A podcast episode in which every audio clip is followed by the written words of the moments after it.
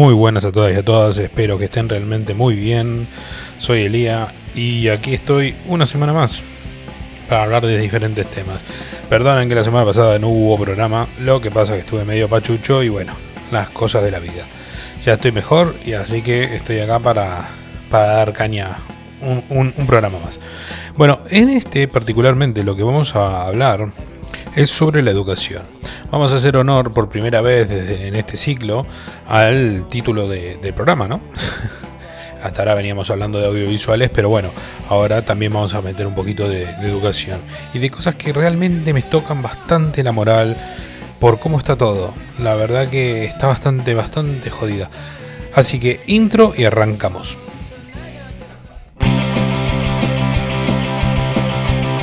Bienvenidos a todas y a todos, espero que estén muy bien. Soy Elía y les doy la bienvenida. En estos programas hablaremos de audiovisual, series, películas, política, sociedad y todo lo que se me cruce por la cabeza, inclusive la educación. Seremos mal hablados, seremos bien hablados, seremos, solo seremos. Siéntense, caminen o hagan lo que quieran y disfruten. Espero que no se enojen con el programa o conmigo y si lo hacen, que valga la pena. Arranquemos con esto, vamos.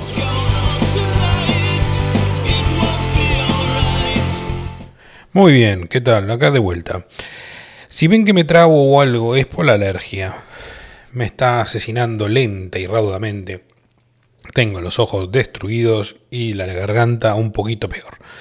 Pero bueno, vamos a ir poniéndole un poco de voluntad a la situación y viendo cómo funciona. Así que les pido de antemano disculpas si ven que me ahogo, me trabo o pasa algo. Al llegar aquí a España hace seis años de esto, ya como vuela el tiempo, Creí que la situación iba a ser muy diferente a lo que pasaba en Argentina en cuanto a la educación. Claro, en Argentina vemos que tenemos serios problemas en algunos ámbitos con la educación. No en todos, y no quiero decir que todo esté mal. ¿sí? Hay cosas que se están haciendo muy bien, pero hay otras que se están haciendo realmente mal. En ese sentido, lo que digo es que em, yo pensé que iba a ser una cosa más organizada, más, más por mérito, una meritocracia. Pero no. En ese sentido es eh, igual, exactamente igual a lo que pasa en Argentina. No llega el mejor. No llega el que tiene vocación. La mayoría eh, de los que llegan son puestos a dedos por cuestiones o políticas o por cuestiones de amigos o parentescos directos o indirectos. ¿Qué quiere decir indirecto? Que si sos el novio, pareja, amante, esposa, esposo o lo que quiera ser de otro, lo más probable es que te inserten en el ámbito si vos venís de, claro, ¿no? del ámbito de educación. Si bien hay como unos preludios de donde vos tenés que a ver, ¿cómo decirlo? Vos tenés que competir para que te den un puesto, para, para postularte. Es bastante sabido que, que no es por méritos, ¿sí? Es una cuestión más política. Vos podés tener muchísimos títulos, pero muchísimos títulos, podés tener muchísimos contactos eh, y ser un profesor realmente espantoso en donde los chicos se quieren morir cada vez que saben que tienen tu clase. Y después tenés otros que realmente tienen vocación y no tienen tantos años de experiencia o no tienen tantos títulos, sí, obviamente un título habilitante, pero no tienen tantos años ni tantos títulos, pero que realmente sienten la vocación de transmitir lo poco o mucho que sepan hacia unos estudiantes que quieran escucharlos y que hablen en su mismo idioma. Eso se está perdiendo. Cuando vos pones un profesor por, una cuestión política en un puesto docente para dar una plaza fija, por ejemplo, aquí, que son vitalicios. O sea, este profesor podría matar a alguien en el aula y no podrían echarlo gracias a los sindicatos y un montón de cosas. Es una exageración, obviamente. Pero sí es muy difícil retirar a un profesor de, su ámbito de trabajo en el supuesto caso de que hiciera algo mal. Es muy complicado. Entonces esto habilita una, una dejadez que se ha visto y se ve en cualquier lado. Es brutal. Vos tenés profesores que tienen trayectoria, que tienen títulos, que tienen un montón de cosas, pero que no tienen más ganas de dar clases. No tienen ganas de enseñar.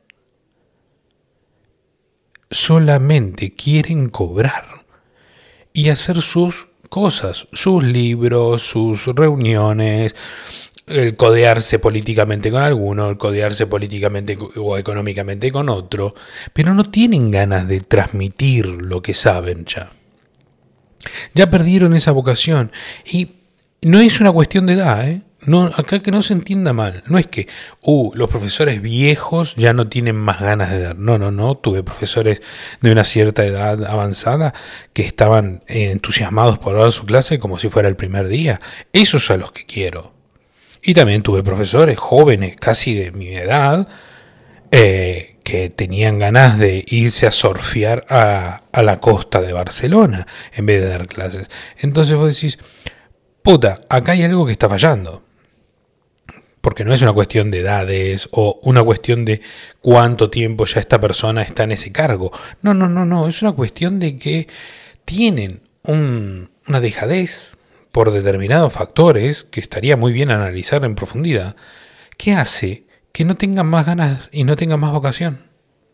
Es muy serio lo que estoy diciendo.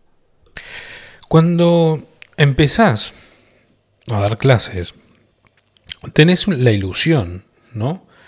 De que eh, todo va a ser realmente eh, con camaradería, que los chicos van a estar interesados en lo que vos tenés que decirle, que tus colegas te van a ayudar y te van a hacer la vida más fácil.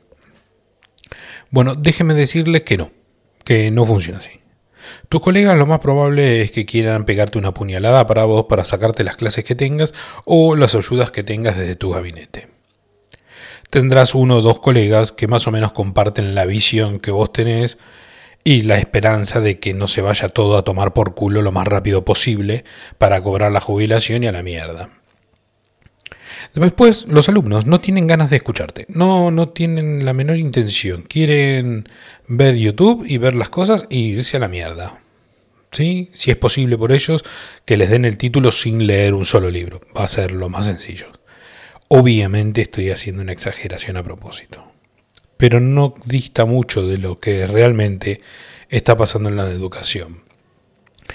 A ver, eh, las partidas presupuestarias que cada departamento tiene y que se tienen que repartir en función de los departamentos y en función de lo que haga cada departamento y en función de lo que haga cada profesor y cada investigador, está todo sometido a la voluntad exclusivamente de un grupo de sabios que no tienen ni puta idea, salvo que quieren ganar bien. Eso es todo lo que tienen en sus cabezas la mayoría.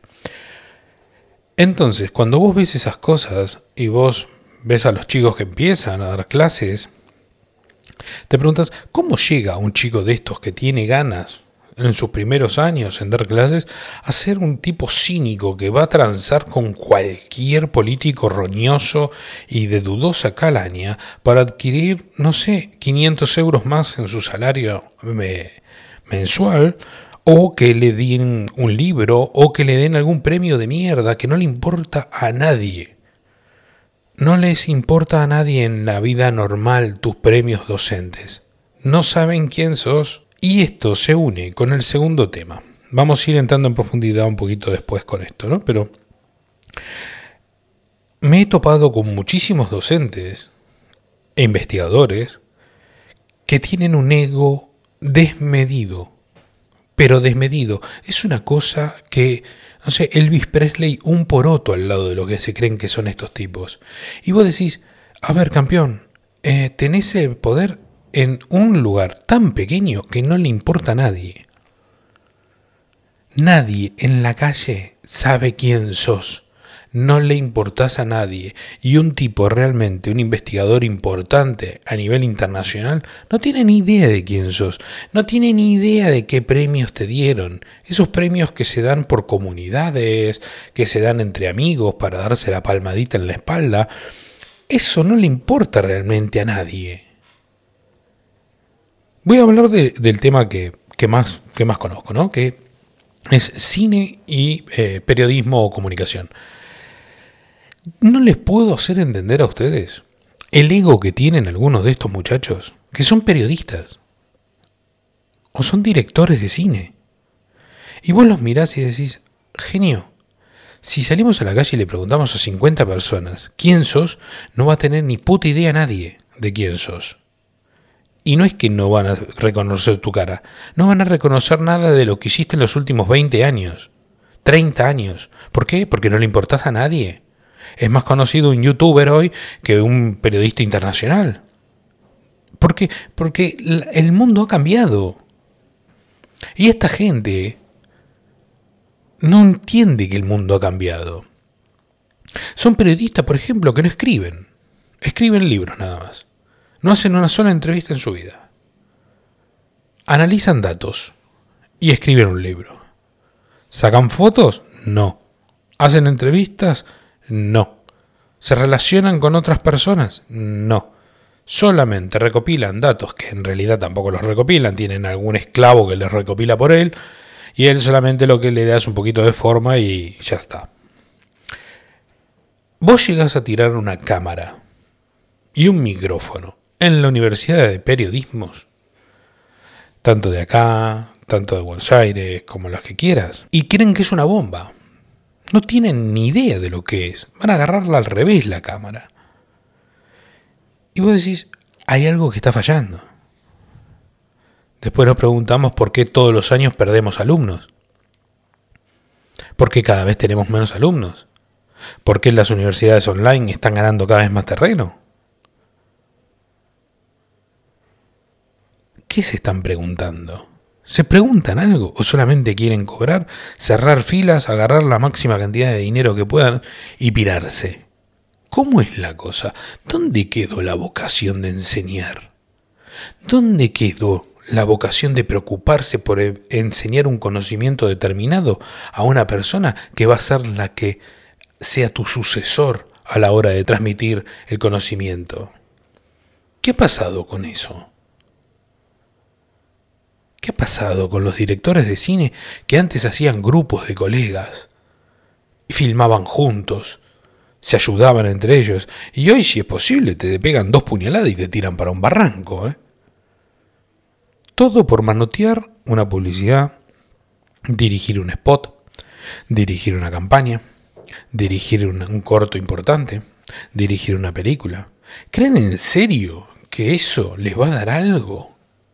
He tenido grandes profesores a lo largo de mi vida, gracias a Dios, y he aprendido que los grandes profesores son los que tienen ganas de transmitir lo que saben, porque saben que no son eternos. Esto es lo que los hace grandes, esto es lo que los hace importantes, esto es lo que va a hacer que queden.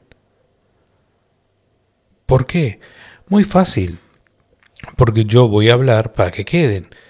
Y otra persona va a hablar para que queden. Y sus alumnos van a hablar para que queden. Y se los va a recordar cuando ya no estén. No se lo van a recordar por los premios. No se lo van a recordar por cuatro libros que hayan escritos. Lo van a recordar sus alumnos hablando con otros alumnos que lo tuvieron. O recomendándoles sus comisiones a otros que van a empezar Ahora, ¿cómo podrían ustedes recomendarle a un primo, a una hermana, a un hijo, que cursen con un profesor que ustedes saben que no tiene ganas de estar ahí? Que tiene ganas de estar sentado en su casa cobrando y se acabó. Que tiene más ganas de pelearse con políticas universitarias internamente para ganar una cuota de poder que a nivel mundial, ¿sabe lo que es? Puf, nada, nada. Y estos se creen que tienen algo de poder. Poder tiene Ibai poder, poder tiene el Chocas, poder hoy en día tiene gente que está en redes sociales, que está en otra cosa. Poder tiene un político internacional, poder tiene un banquero, Poder tiene un gurú de finanzas, una farmacéutica. Esos tienen poder. Un periodista no tiene poder. Y ahora me dirán, no, bueno, pero las campañas y las cosas. No, los periodistas son herramientas del poder. Un periodista en sí no tiene ningún poder. El que le paga el sueldo al periodista es el que tiene el poder. Porque si ese periodista no lo hace, va a haber otro que lo haga. ¿Por qué? Porque el mundo del periodismo, del cine y del audiovisual es así. Siempre hay un roto para un descosido. ¿Ustedes creen que los grandes empresarios del mundo audiovisual saben del mundo audiovisual cómo se hace? No, saben hacer negocios. Saben poner y gestar campañas. Los políticos no le tienen miedo a un periodista. Le tienen miedo a lo que hay detrás de ese periodista. ¿Por qué? Porque son los mismos que los ayudan a ellos con ayudas económicas o con lo que sea para llegar al poder. No se equivoquen, son los mismos, ¿eh? El problema está que cuando alguien te da dinero para llegar al poder, después cuando vos estés en el poder te va a pedir que se lo devuelvas. Y cuando vos no se lo devuelves porque crees que tenés poder, empieza la guerra. Pero no son los periodistas los importantes. Esa época donde un periodista podía gritar su verdad. Esa época murió. Esa época desapareció hace años. Desapareció hace tantos años ya. Hoy en día las corporaciones tienen periodistas reemplazables. Miren lo que pasa en Argentina. Hay uno que es kirchnerista, ahora no es más kirchnerista. Ahora es antikirchnerista y después va a ser de kirchnerista de vuelta. Y va a suceder siendo eso porque son herramientas de los que ponen dinero. En el mundo del cine, del audiovisual, pasa lo mismo. Las relaciones que puede tener un productor o puede tener eh, un director no le permiten decir lo que quieren, no le permiten hacer lo que quieren. Las compañías que ponen el dinero son las que les dicen a la herramienta que se llama director qué tiene que hacer y cómo. ¿Está mal? No, no está mal. El mercado funciona así. ¿Podés hacer tus cosas? Sí, en un espacio mucho más pequeño, como en un cine de autor, en un pequeño blog, en un pequeño podcast, donde a mí como soy yo el que graba, edita y sube, no hay nadie que me diga qué carajo tengo que decir o qué no tengo que decir. Pero claro, a mí me siguen y me escuchan muy pocas personas. Si quisiera ampliar mi, mi, concepto de podcast, ya empezaría a tener un cierto problema. Se negocia, todo se negocia en el mundo. Y la educación no es una excepción. Para que un profesor pueda hacer su libro y decir en su libro lo que quiera, esa persona tiene que tener el amparo de alguien que pone el dinero para que ese libro se lleve a cabo. En las universidades, generalmente, están sometidas a los poderes políticos que gobiernan cada comunidad autónoma, por ejemplo, acá. Ha pasado que en las universidades de España, en algunas comunidades autónomas, lo que pasa es que si no sos local, no jugás. ¿Cómo te lo dicen? Muy fácil. Vos podés tener 533.000 títulos más o menos. Ah, pero si no hablas determinado dialecto de la zona, mm, no vas a entrar, ¿eh? Ah, si no sos eh, pro determinado partido, no vas a entrar. ¿Estás capacitado para darlo? Sí. ¿Estás, ¿Sos bueno haciéndolo? También. ¿Cuál es el problema? Que no sos local. ¿Está mal? No, son las reglas de cada comunidad autónoma. Después, el tema no es ese. Cada comunidad autónoma, cada universidad puede elegir cómo filtrar. Yo no lo veo mal, es parte del mercado, del juego. Ahora, después no me vengas llorando. ¿eh? Ay, que estoy perdiendo alumnos, que los docentes que tengo son una mierda, que todos los alumnos hablan mal de mi facultad, que... Ay, no consigo gente. Mentira. Mentira. gente de todos lados y muy capaces. Sos vos que solamente querés gente local que te responda a vos como entidad y que el poder lo sigas teniendo vos. Lo que vos querés son herramientas, no son pensadores libres. Es una contradicción en donde la universidad de antaño era un conjunto de personas que no siempre estaba de acuerdo, pero que sí tenían la potestad de poder dialogar entre ellos para sacar algo mejor. Hoy en día ya eso no se puede hacer, ni acá ni en Tegucigalpa, ni donde mierda quieran saberlo. Son todos grupos cada vez más cerrados que solamente quieren escucharse entre ellos, decirse que tienen razón, darse palmaditas en la espalda y ser así de tontamente felices. Pero van perdiendo alumnos todos los años sigan jodiendo con estas pelotudeces que van a terminar dándose palmaditas en la plaza porque no van a tener institución dentro de 10 años. Sigan tratando de hacer estupideces como estas que las universidades online que tienen profesores de cualquier lado del mundo se los van a comer entre dos panes. Me duele muchísimo decirles esto porque soy un amante de la universidad presencial, ya que la universidad no solo da la fortaleza y de poder entender y comunicarte, sino también de poder hacer amistades, reuniones, todo lo que pasa entre clase y clase también es la universidad. Eso las universidades online no lo tienen, pero bueno, tienen otras ventajas, sí, que son muy interesantes. Y se les van a comer entre dos panes a las universidades presenciales como sigan estas haciendo estupideces. Como cerrándose. Creen que la gente y la metodología para cuidar lo que uno tiene es cerrarse. No hay nada más estúpido que eso.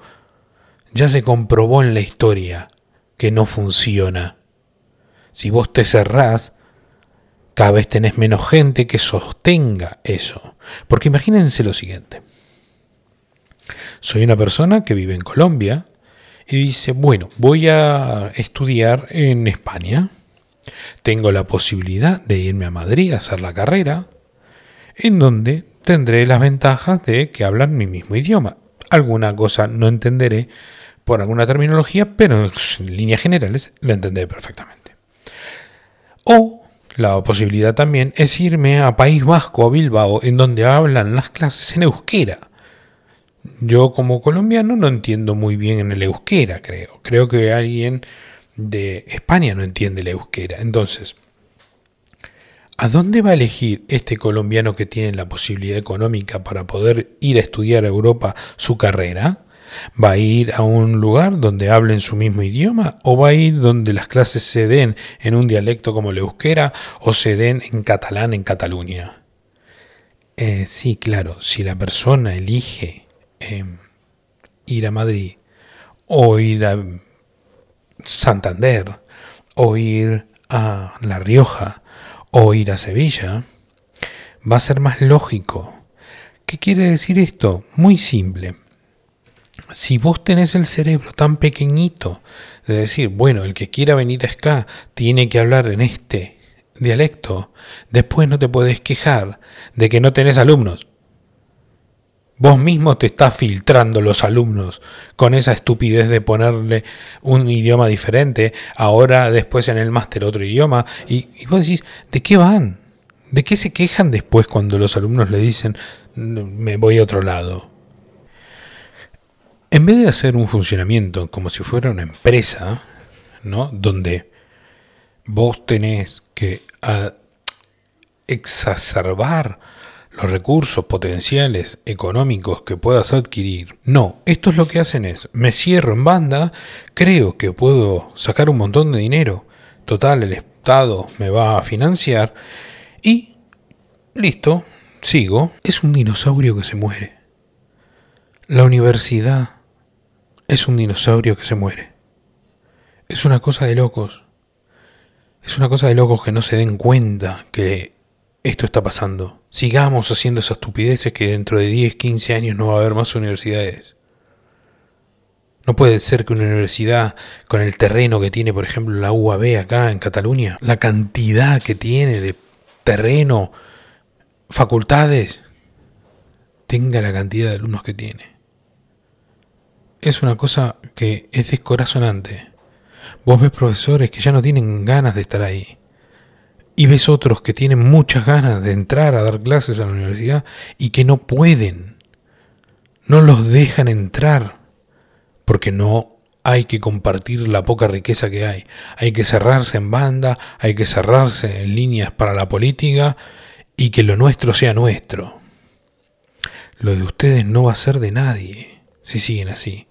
Porque lo que están haciendo los jóvenes, que tienen los recursos, es se van a una privada. Ese van a un colegio. Ese van a otro lugar.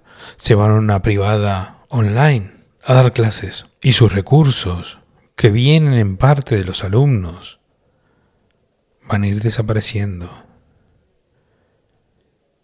Y una vez que desaparezcan, tampoco van a tener la capacidad de adaptarse a los tiempos nuevos que corren. Entonces, todo el grupo que antes no dejaba entrar no va a poder entrar. son cosas que para los que nos gusta la, educación y son muy difíciles de, de pensar. El ego hay que dejarlo de lado cuando uno es docente. Uno tiene que poner todo para transmitir lo que sabe. Esa es tu única finalidad como docente. No ganar dinero, en base a tus libros, investigaciones y mierdas que vos hagas con apoyo político. No, tu única finalidad es que los alumnos que van a tu clase sepan algo al final de esta clase que cuando entraron no sabían. Y vos dejaras en uno de esos alumnos un recuerdo para que te recuerden. Eso es todo lo que tiene que aspirar un docente si no, no seas docente. Lo que pasa que acá se mezcla todo. Le piden a un docente que sea docente, que haga gestión y que también haga política, que haga todo. Resultado, el buen docente, el que tiene la vocación, es muy probable que no sepa hacer política y es muy probable que no sepa hacer otra cosa que eso. Por consiguiente, las clases se la van a quedar los que saben hacer política, que como docentes son una mierda. Y los investigadores, que solo saben investigar, o los docentes, que solo saben ser docentes, quedan por fuera de la universidad porque no saben hacer política. Entonces, después, ustedes me dicen, eh, ¿por eso estás tan en contra de toda la política e insultás todos los programas a los políticos? Sí, claro, a donde lo tocan lo pudren. Tocaron la universidad, la llenaron de política, ¿qué pasó? Se fue a la mierda la universidad.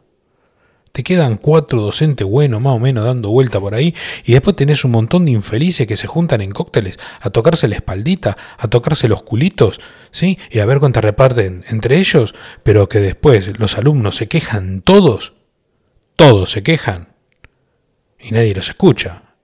Y después, ay, viste que cayó el presupuesto porque tenemos menos alumnos. Claro que te cayó el presupuesto porque tenemos menos alumnos, porque ninguno de ustedes es docente. Son políticos. Su única finalidad es hacer guita entre ustedes, crecer patrimonialmente y, adquirir poder. Ese podercito de mierda que te da la universidad. Esa es tu finalidad. ¿De qué se quejan? ¿De qué mierda se quejan? ¿Saben la cantidad de docentes jóvenes que veo que no pueden entrar a ningún lado a dar clases y que tienen una ilusión brutal para poder hacerlo? Porque lo único que quieren es enseñarle algo a alguien. Pero claro, esos se prepararon para ser docentes. Esos se prepararon para investigar alguna determinada cosa. No se prepararon para pegar puñaladas por la espalda para quedarse con bonos. Son cosas diferentes. Uno se prepara de forma diferente para hacer una cosa y la otra. Tengo docentes con títulos de doctores, máster, doble máster, carrera, años de experiencia y no pueden entrar. ¿Saben por qué? Porque critican, porque reformulan, porque quieren cambios. Estos son tipos peligrosos para los políticos universitarios, para los políticos de educación. ¿Por qué son peligrosos? Porque ven el futuro. Ven que si no cambian se van a la mierda. Ven que si no cambian los chicos aprenden más por YouTube que por lo que les pueda decir alguien en una escuela. Por TikTok, por Twitch. Escuchan a un, a un streamer durante horas y después decimos, ah, los chicos nuevos no tienen la capacidad de tenerla focalizado la atención más de 15 minutos. Mis pelotas, gente, mis pelotas. ¿Por qué no van a Twitch y ven cuánto dura un, stream de un Chocas, de un tío blanco hetero, de un Roma Gallardo, eh, de los que están acá, de un Ibai, de un Rubius, de un Aaron Prey? ¿Cuánto duran? Duran cuatro horas los streaming. Cuatro, tres horas. Una vez iba y hizo uno de 24 horas y no bajó de los 150.000 espectadores. Gente que se quedó con él 24 horas viéndolo. Se dan cuenta que los que están en las universidades no saben de lo que va. Ya olvidaron qué era, a qué iban. Se olvidaron y la tostada se la están comiendo otros.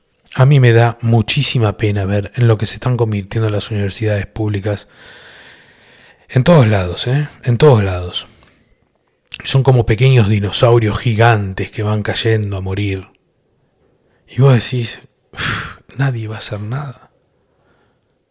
Lo van a dejar morir al dinosaurio. Porque las privadas, ¿qué hicieron? Se empiezan a adaptar como esos van al dinero, directamente al negocio, al mercado, saben que si no se adaptan, la de al lado se adapta y les chupa los, los, alumnos y los docentes y todo. Entonces, se adaptaron, te hacen mixtos, te hacen cosas mitad web, mitad presenciales, te hacen eh, directamente vía online, te dan modalidades diferentes de estudios, te dan docentes que sepan hablar el idioma de los chicos que entran a, las clases. Te dan todo eso y por eso te pueden cobrar un máster 10.000 euros y hay gente que se los paga porque saben que no van a perder el tiempo. Para ir finalizando les digo, todo el que escuche esto y esté en el mundo académico, reflexione por favor. No dejemos morir al dinosaurio. Abramos la cabeza, pidamos ayudas entre nosotros y volver a ser lo que era la comunidad educativa, un grupo de personas que por más que a veces piensen diferente, tiraban todos para el mismo lugar, que era educar a las nuevas generaciones. Por favor, recuperen el estado de la crítica y de la autocrítica. Muchísimos docentes son muy capaces. Por favor, no dejemos morir a los dinosaurios. Muy bien, hasta aquí todo lo de hoy. Espero que les guste, espero que les sirva a alguien, espero que reflexionen, los que tengan que reflexionar y los que no también siempre tengan su opinión, siempre tengan su crítica. Y eso no puede comprarlo nadie. ¿eh? Un saludo, nos vemos la semana que viene. Hasta luego.